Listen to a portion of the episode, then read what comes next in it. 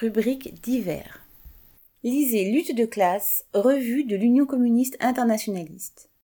Au sommaire du numéro 226, septembre-octobre 2022 entre parenthèses, le chaos du capitalisme en crise, d'une crise économique à l'autre, la guerre en Ukraine accélère la militarisation, une vague de grève inédite en Grande-Bretagne, Brésil, le duel Bolsonaro-Lula, l'État chinois et la résurgence de la bourgeoisie, entre parenthèses 1978-2022, Renault et les grandes manœuvres dans l'automobile, les mémoires de Georg Scheuer.